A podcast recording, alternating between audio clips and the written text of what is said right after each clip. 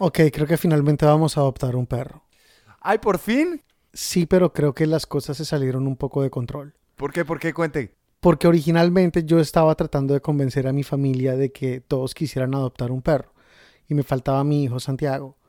Pero a Santiago no le gustan los perros. Entonces yo dije, si no estamos todos de acuerdo en que vamos a traer un perro, pues no lo traemos. Al final, Santiago se terminó enamorando de los gatos. Y entonces, la solución de Santiago es, yo no tendría problema en dejar que ustedes tengan un perro siempre y cuando me dejen tener a mí un gato. Entonces creo que voy a tener un perro y un gato. Y un hámster, de paso. tengo dos hámsters.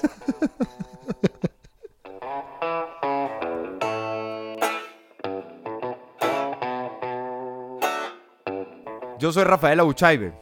Y yo, Juan Camilo Gómez.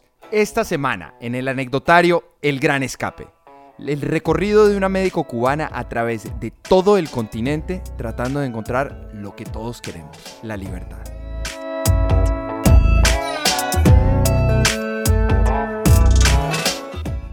Hagamos un trato, yo les pago a ustedes la universidad, toda su carrera de medicina, y a cambio ustedes se van a trabajar a la zona del mundo donde yo les diga, ayudar a pacientes en zonas desfavorecidas. Eso sí, la mayoría del sueldo que ustedes reciban por su trabajo en esas zonas entra a mis bolsillos. Porque pues, ustedes son los médicos que son gracias a mí, a que yo les pagué la carrera. Entonces, ¿quieren ser médicos? ¿Hacemos el trato? Esa es la fórmula de quienes estudian medicina en Cuba, del gobierno de ese país y de las misiones médicas internacionales. Hay gente a la que eso le parece bien, como la Organización Panamericana de la Salud y a países como Italia, Venezuela y Angola. Ellos dicen, bueno, si yo necesito médicos y Cuba los tiene, que los envíe y le pagamos por sus servicios. Hay gente a la que le parece trabajo esclavo, como Estados Unidos, y a la organización de derechos humanos Human Rights Watch. Ellos dicen, bueno, si necesitan médicos internacionales, contrátenlos y páguenles a ellos directamente, en vez de tener al gobierno como intermediario, porque se va a quedar con casi toda la plata. ¿Y saben también quién está en desacuerdo con ese sistema? Cientos de los médicos que aceptan el trato. Los envían a esas misiones médicas y luego desertan se escapan, como si se fugaran de una prisión, con un destino muy, muy lejano y desde hace unos años sin garantías de nada. Esa es la historia de hoy, la de Lady González Moreno, una doctora cubana de 27 años. Lady se graduó en 2017 y después de un diplomado en cuidados intensivos, fue enviada a una misión médica en Maracaibo, en el estado Zulia, en Venezuela. En Maracaibo estuve 15 meses trabajando, fui de vacaciones a Cuba, tuve como un mes y medio de vacaciones y regresé y cuando regresé estuve aproximadamente solo dos semanas o 15, 15 días y, y deserté de la misión. Pero antes de hablar de la deserción, ¿es tan malo ser médico cubano de una misión internacional? Es decir, ¿Qué tan terribles son las condiciones? No conocía absolutamente a nadie, todos mis compañeros eran cubanos y venezolanos, pero cubanos que yo tampoco conocía, eran de todas las provincias de Cuba. Nos ponían en un módulo a vivir, era como un, apartamentico bien pequeñito de dos cuartos, un bañito pequeñito y una, un espacio que se utilizaba como salita cocina y ahí estaba todo, y estaban los muebles para sentarse, la mesa para comer, todo era compartido entre cinco o seis compañeros, cada cuarto con bien pequeñito, aquellos cuartos eran casi no se podía, no cabíamos todos dentro, pero estábamos de tres a cuatro personas en cada habitación, habían eran a veces camas con litera, la mayoría de las veces y un solo baño. Además de las condiciones de hacinamiento en las que vivía, Lady trabajaba casi todo el tiempo en la unidad de cuidados intensivos, turnos de 48 horas, y luego descansaba 48 horas. Pero los días libres no eran realmente de descanso. Los jefes los ponían a hacer lo que llamaban actividades comunitarias. Pasábamos casa por casa, supuestamente para repartir medicamentos, pero nos, nos exigían como que eh, tomáramos los nombres de las personas, cuántas tuvieran el carnet de la patria. El carnet de la patria no es el documento de identidad en Venezuela. Esa es la cédula de ciudadanía. El carnet de la patria es más bien un documento con el que se identifica a quienes reciben beneficios del Estado. Los opositores al gobierno dicen que es una forma de restringir los beneficios del Estado y dárselos solamente a los simpatizantes del gobierno. Por eso, cuando los médicos como Lady van por las calles dando medicamentos solo a quienes tienen el carnet de la patria, los tienen haciendo actividades de salud y políticas. Con todo ese trabajo y las condiciones, al menos el salario como médicos extranjeros debería ser muy bueno pero no es así. Cuando Cuba envía al exterior a sus médicos, como Lady, el país receptor, Venezuela en este caso, le paga a Cuba mucho dinero por el salario de esos médicos. Pero se lo paga al gobierno, no a los médicos directamente. Y el gobierno de Cuba se queda con la mayor parte. Del salario que le correspondía a Lady, la mitad se la guardaba el gobierno para dársela cuando termine la misión. Como Lady no la terminó, el gobierno se quedó con su plata. La otra mitad estaba disponible, pero en Cuba, para que la usara cuando fuera de vacaciones a ver a su familia.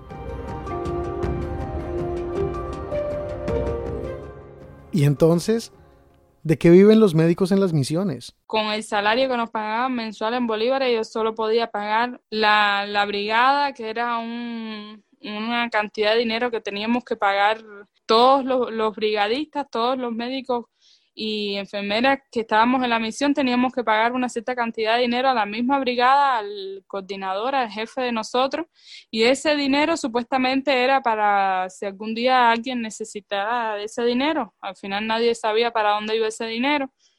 O sea, el salario me alcanzaba para pagar eso, una caja de comida que nos daban mensual con arroz, frijoles, harina que se come mucho en Venezuela y nada de proteína, era solo grano aceite y ya lo otro que me quedaba era, me alcanzaba para comprarme un pan un día y un refresco y ya se acababa el, el salario en bolívares. O sea, que eso casi uno no contaba con ese salario porque pues no te servía para nada. Lady sobrevivía con lo que su familia en Cuba le enviaba de su propio salario. Y mi familia también en Estados Unidos me tenía que mandar casi mensual un poco de dinero también para, para poder comer. O sea, no era para más nada, sino para, para poder comer.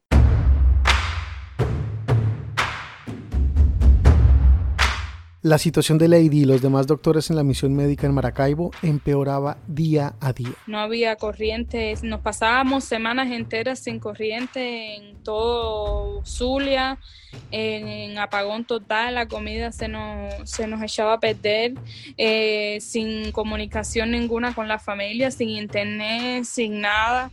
Eh, atendíamos a los pacientes eh, prácticamente en la calle, fuera del hospital, o sea, por la noche cuando llegaba alguien a ponerle una inyección o algo teníamos que alumbrar con el celular. Horrible, una situación pésima. Eh, las personas comenzaron a protestar, salieron a las calles, eh, vandalizaron todo, todas las tiendas las saquearon.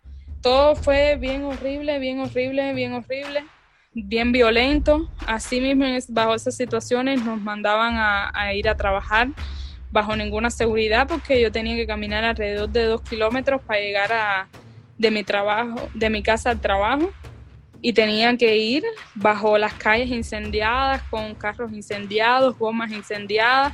Así tenía que ir yo a, a trabajar con el celular entre los senos o bien escondido, donde no lo pudieran encontrar, sin nada, nada valioso encima, porque te lo arrebataban sin poder hablar por todo el camino porque si se daban cuenta que eras cubana te iban arriba a quitarte lo que tuvieras. Y así viví los últimos las últimas semanas en Venezuela. Y yo dije no no no puedo continuar aquí porque yo creo que que mi vida estaba peligrando estaba peligrando en ese lugar y no teníamos nada de protección ni por el gobierno venezolano ni por el gobierno cubano.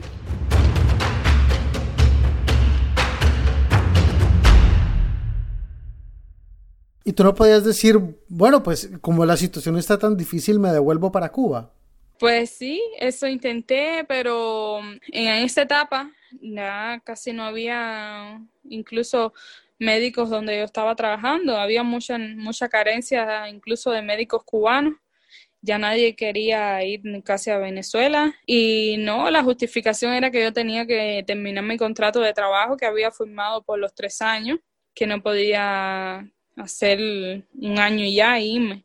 Tenía que, que concluirlo, que tenía que cumplir con la revolución, que, que eso no podía ser, que había, era cuando más el pueblo, el gobierno, no sé quién venezolano necesitaba el apoyo de los cubanos. Incluso nos hicieron firmar un documento como que estábamos eh, en completa disposición de continuar en Venezuela bajo cualquier circunstancia o guerra o golpe de Estado o lo que fuera. Todos tuvimos que firmar ese documento, estuviéramos o no estuviéramos de acuerdo.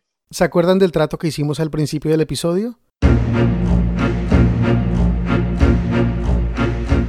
Yo les pago a ustedes la universidad, toda su carrera de medicina, y a cambio se quedan en la misión, sea como sea, bajo condiciones de hacinamiento, haciendo actividades políticas, atendiendo pacientes sin luz, sin dinero, sin seguridad y por tanto tiempo como el contrato lo estipule. Y yo dije, bueno, no puedo regresar a mi país porque no me, no me dejan. O sea, como única alternativa que vi fue, fue desertar y llegar a, quería llegar a Estados Unidos. Bueno, todavía es mi intención para, o sea, donde está mi, mi otra familia. Su otra familia son su abuelo y su tía, quienes le enviaban dinero para sobrevivir en Maracaibo. Pero tomar la decisión de irse no era tan sencilla como hacer maletas y largarse. No, no, no fue tan fácil porque yo, o sea, cuando ya yo decidí eso, o sea, tuve que también planearlo porque como quiera que sea, yo sabía que me iban a perseguir, o sea, no era tan fácil salir de la misión así como así. Yo vivía con muchos compañeros en la casa y para recoger un poco de mis pertenencias yo necesitaba dar alguna excusa. Nosotros estábamos controlados todo el tiempo por un coordinador, un jefe de vivienda y un jefe superior. Y a todos teníamos que decirle a dónde íbamos. A las seis de la tarde ya no se podía salir de la casa. Nosotros teníamos que dar todo tipo de explicaciones de lo que hacíamos y de lo que dejábamos de hacer y entonces era, era complicado salir, salirse así como así de la misión. O sea, a mí me tomó tiempo eh, poder desertar, no fue así de un día para otro. Todo, todo lo tuve que, que esperar que llegara el momento oportuno. Lady le contó a una compañera de la misión, llamada Elisa, que se iba a fugar. Elisa le dijo que se iría con ella. Duraron dos semanas planeando su escape. Un día los demás compañeros de casa salieron y las dos aprovecharon para empacar lo que pudieron. Un paciente y amigo las ayudó a salir del complejo de la misión médica. Se fueron a la casa de una compañera venezolana que trabajaba con ellas y allí estuvieron cuatro días escondidas hasta que pudieron llevarlas a la frontera. Ahí donde estábamos era relativamente cerca de la frontera con Colombia, estábamos a dos horas de la frontera. Y este amigo mío se dedicaba a ir a, la frontera con Colombia, ahí a cruzar a Colombia, a comprar mercancía, lo que era aseo, comida, para, traer para acá, para Maracaibo. Y ya él más o menos conocía eh, la metodología y él nos dijo, no, ahí casi no piden documentos, ustedes pasen como si fueran unos venezolanas más, ni miren a los oficiales de migración y así mismo hicimos con la mochilita de nosotros cada uno en el hombro. Eh, pasamos junto con él y su familia y, y, así mismo hicimos, pasamos por frente de los oficiales de migración como si fuéramos una familia más de, de venezolanos. Oficialmente, Lady y Elisa habían abandonado la misión médica y Venezuela, rumbo a los Estados Unidos. Pero lo más difícil del viaje apenas comenzaba y al otro día emprendimos camino hacia la frontera de, Colombia con, Panamá. Buscamos en el mapa, nos indicaron más o menos a dónde podíamos llegar, a qué terminal, y agarramos un bus hacia otro pueblo y de ese pueblo a otro pueblo hasta que llegamos a, a la frontera, que no es tan frontera, porque ya la frontera de Colombia con Panamá, no sé si sabes que es la selva.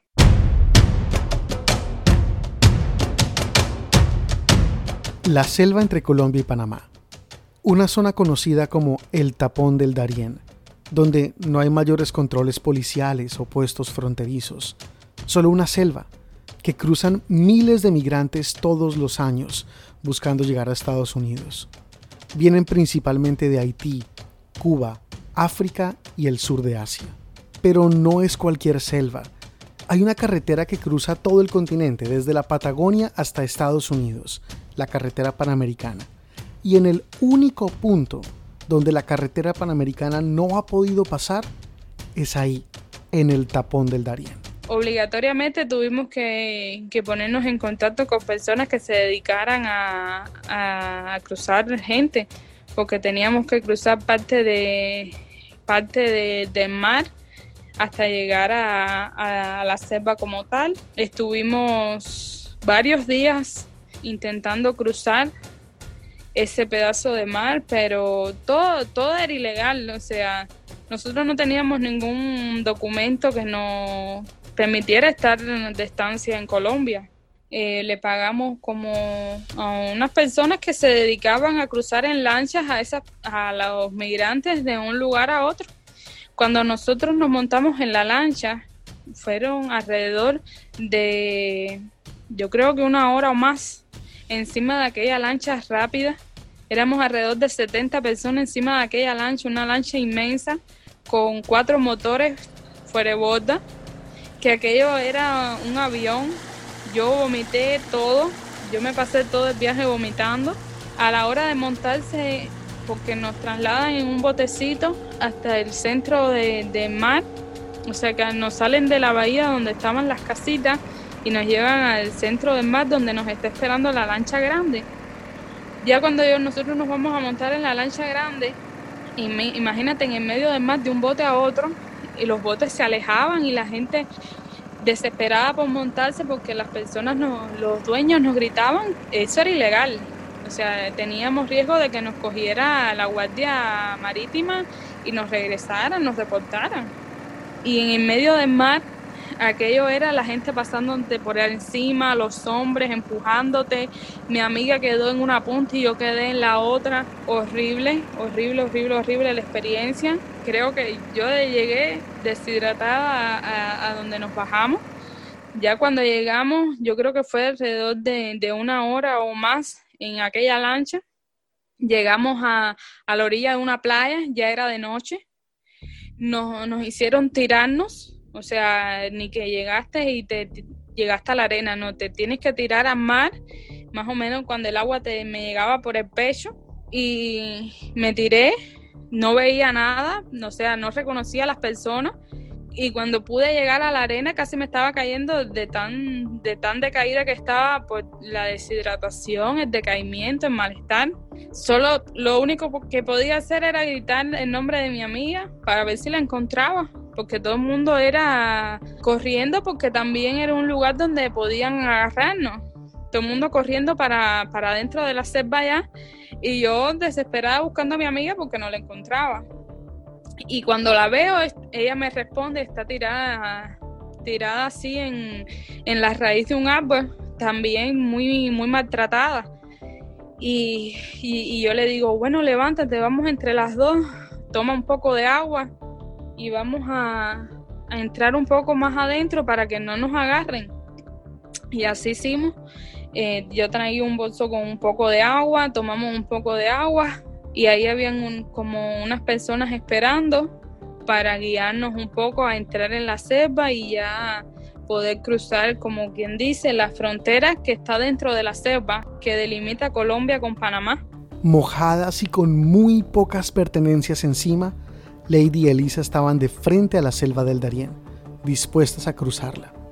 Habían oído historias de gente que había hecho el recorrido, pero una cosa es que te lo cuenten y otra cosa es atravesar la selva lo primero que, tenemos que hacer es subir unas, unas lomas inmensas, inmensas, inmensas, inmensas. dentro de la cepa, los árboles son, son tan, pero tan grandes que la tierra siempre está húmeda, siempre hay fango, siempre hay agua.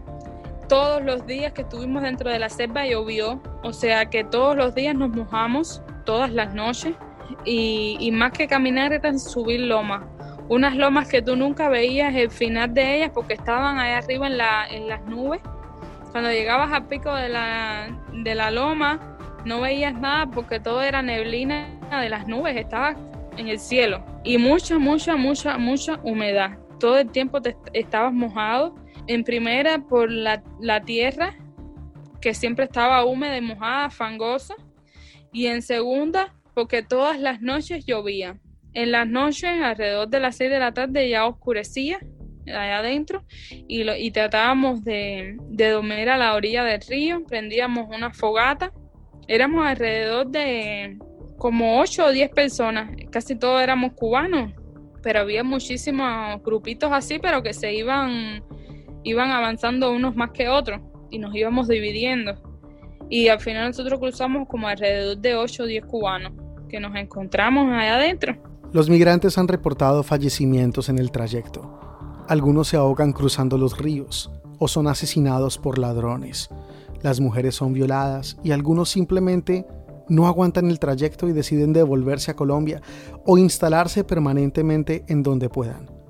Por fortuna, Lady y Elisa lograron cruzar la selva después de seis días de recorrido. Bueno, cuando llegamos ahí a Panamá, ahí en, ese, en esa D estuvimos alrededor de, de una semana recuperándonos.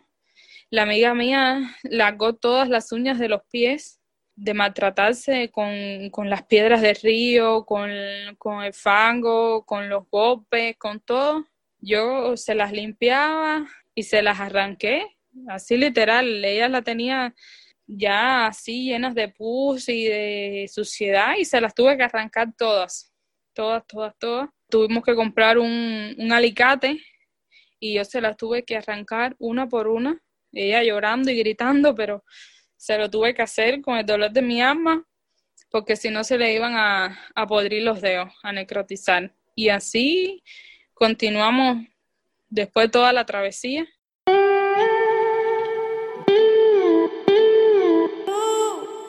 Atravesamos todo Panamá hasta Costa Rica. En Costa Rica pasamos mucho trabajo para cruzarla porque nos agarró dos veces la policía y una de las veces nos viró para Panamá. La, segunda vez le ofrecimos dinero y nos dejó continuar. Después llegamos a Nicaragua, de, Nicaragua, bueno, Honduras y Guatemala. De Guatemala también estuvimos alrededor de, de unos días para poder cruzar el río Ahí en Tapachula, saliendo del río, nos agarró la policía mexicana y nos pidió muchísimo dinero. Nos pidió mil dólares, éramos alrededor de ocho cubanos. Nos pidió mil dólares por todos para no entregarnos a migración. Ahí en Tapachula estuvimos también varios días porque estaban agarrando mucho a los migrantes y lo estaban deportando para Cuba. Y, ya estuvimos como dos semanas en Tapachula y un día ya agarramos un bus con mucha suerte. Pasamos por los puntos de control y gracias a Dios no nos pararon. Y llegamos a, a Tuzla, de Tuzla llegamos a Ciudad de México y de Ciudad de México agarramos un, un bus para acá, para, para Ciudad Juárez Lady y Elisa llegaron a la frontera de México y Estados Unidos el 2 de mayo de 2019, después de más de dos meses de trayecto desde que salieron de la misión médica en Maracaibo. Recorrieron más de 6.000 kilómetros caminando en autobús y en lancha.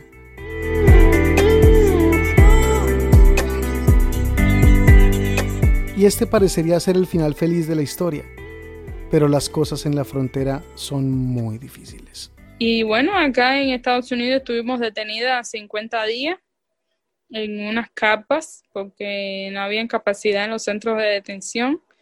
Nos tuvieron 50 días en una capa, durmiendo en el piso, eh, nos, nos, bañaban cada 15 días, nos daban una merienda, pan, unas fruticas en el, de, merienda o de desayuno, un, un, platanito a las 10 de la noche y así estuvimos 50 días. Y a cabo de los 50 días sale la ley esta del MPP. La ley MPP de Protocolos de Protección de Migrantes dice que algunos individuos que llegaron a Estados Unidos por México de manera ilegal o sin la documentación adecuada podrán ser retornados a México durante la duración de sus juicios migratorios. O sea, el proceso de Lady y Elisa avanzaba, pero ellas tenían que esperar en México. Y nos regresan de nuevo a México con un documento, con una cita para presentarnos de nuevo a corte en Estados Unidos. Me regresaron para México el 19 de julio me pusieron mi primera corte el 10 de diciembre. O sea, seis meses. Tenía que esperar seis meses para mi primera corte acá en Estados Unidos de nuevo. Lady no tenía equipaje, zapatos, amigos, familia, nada. Su familia desde Estados Unidos le ayudó como pudo para pagar un apartamento y encontrar trabajo. Se fue a vivir a Ciudad de México con tres migrantes que conoció en las carpas en la frontera. Vine para acá de nuevo y me presenté a mi corte. En la corte no hice absolutamente nada, lo único que, me, que, que hicieron fue leerme los deberes y los derechos.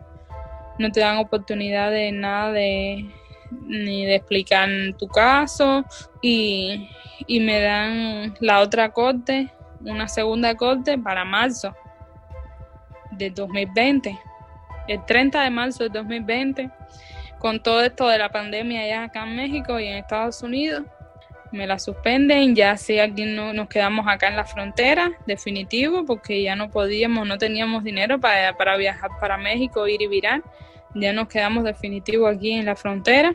Después me la pospusieron para junio, en junio me la volvieron a posponer para octubre de este año, en octubre me la volvieron a posponer, ahora para, para el primero de febrero de 2021. Lady aún vive con Elisa lleva cinco meses trabajando en un hotel para migrantes, con otros cinco médicos cubanos en su misma situación. Venimos de diferentes formas, pero unos vienen de, Nicaragua, otros han venido desde Panamá, otros así han venido directo acá a México. o sea, todos venimos de orígenes diferentes, pero con el mismo objetivo de poder llegar a Estados Unidos su familia la espera en Tampa, Florida. Y aunque sabe que el camino ha sido largo y doloroso, y puede que aún falte mucho por esperar o recorrer, no se arrepiente de haber abandonado la misión médica de la que escapó.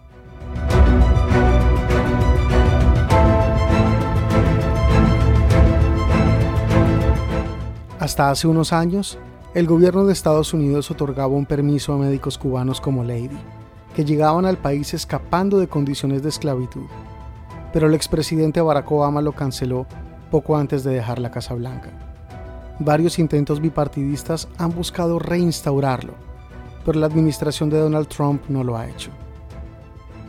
Agradecimientos esta semana a Lady y a su tía Alina por habernos contado su historia, a Melissa Schofield por contactarnos con Lady y a la Fundación por los Derechos Humanos en Cuba una organización sin ánimo de lucro que trabaja con activistas pacíficos que buscan lograr un cambio en la isla. Todo va marchando, pero hoy sigues tan pendiente del reloj. La canción del anecdotario es Está bien, de Stefano Manrique, y la encuentran en Spotify.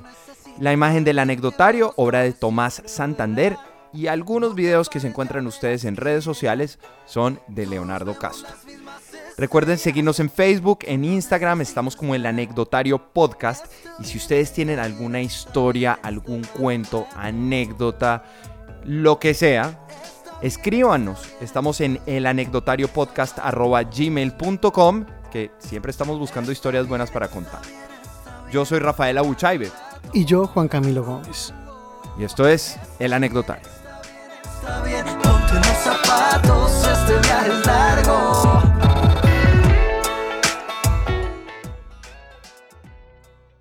Pam, pam, pam, pam. Tarán, tan, tan, tan, chan, chan, chan. ¿Listo?